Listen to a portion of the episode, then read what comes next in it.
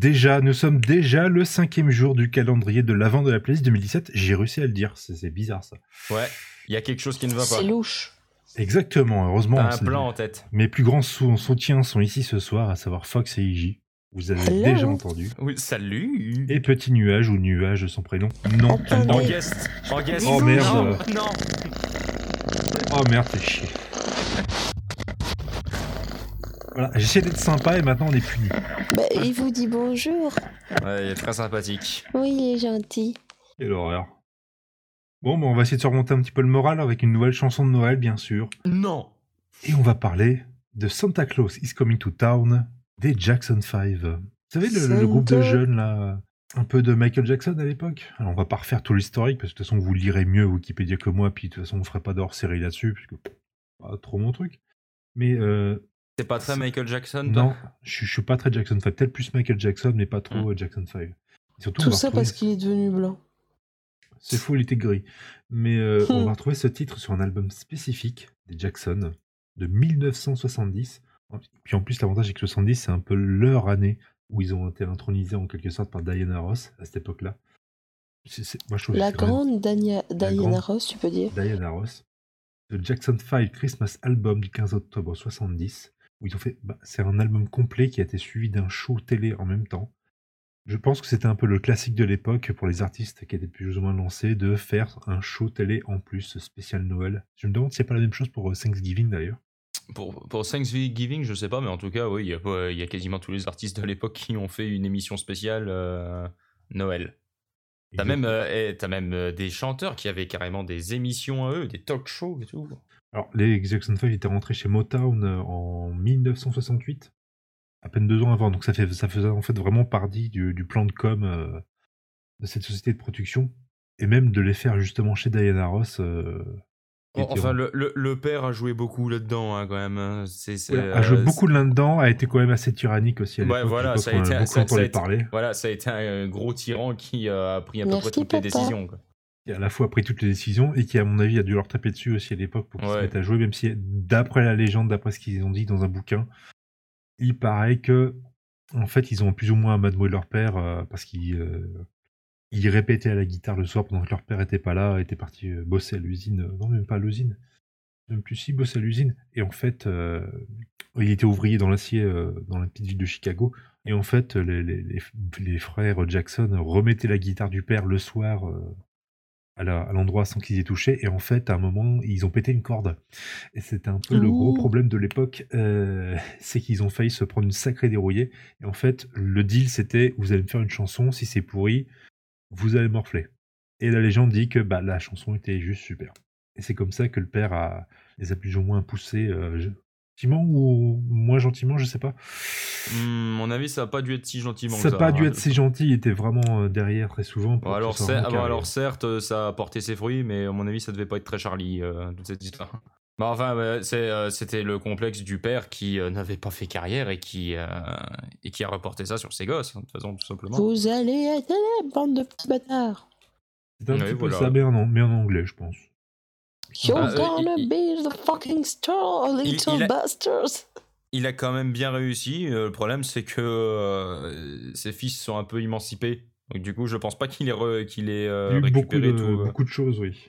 Ouais, qu'il ait dû récupérer Oh, beaucoup de t'en choses. fais pas que je pense qu'il a, a dû bien s'en foutre plein les Oui, poches a avant leurs quoi- 18 ans. Oui, oui, il a dû quand même récupérer pas mal. Bah, même plus que leurs 18 ans, parce que tu regardes Michael Jackson, il a pas commencé sa carrière solo avant. euh, Enfin, si, il a quand même euh, sorti des albums solo quand il était môme, avant de quitter Jackson, les Jackson 5, mais son premier euh, gros Ouais, album solo, les- c'est en Les 79. albums solo, il a pas dû toucher dessus directement, ça devait être soi-disant sur un compte pour sa majorité.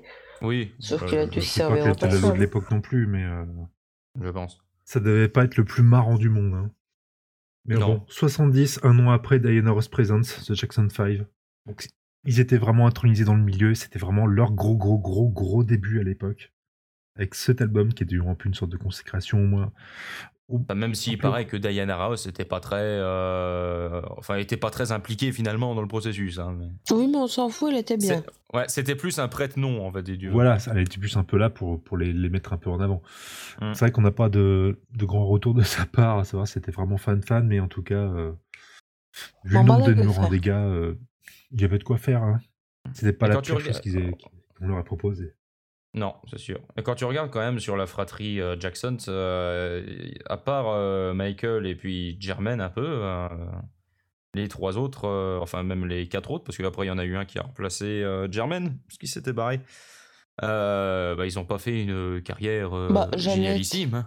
Jeannette. Elle était pas dans le groupe? Non, ouais, mais je te... la fratrie. Jackie la- pas la- Jackson, pas la. Tito, Germaine, Marlon, Tito, Michael ouais. et Randy. Randy qui Ouais, a remplacé Randy, c'est Germaine celui en qui a remplacé Jermaine. ouais. 76, ouais. Bah, ils ont Bah, pas euh, vraiment fait de carrière ou autre chose ouais. après, c'était un peu le... Et encore Jermaine, je pense qu'il a dû faire, je crois qu'il a dû faire quelques trucs dans les années euh, 80 et puis depuis les années 90, il a pas dû, euh, il a pas dû euh, faire des masses de, des masses de machin. En même temps, je pense que le nom de Jackson était beaucoup trop. euh, Beaucoup trop. Dès que t'entendais Jackson, tu disais Michael, quoi. Donc, euh, après, pour que les autres se fassent une place, c'était plus galère. Enfin donc euh, ils ont quand même fait euh, visiblement des chansons de Noël comme à peu près tout le monde à l'époque. Ultra classique parce qu'en plus, on l'entendait déjà depuis des années et des années.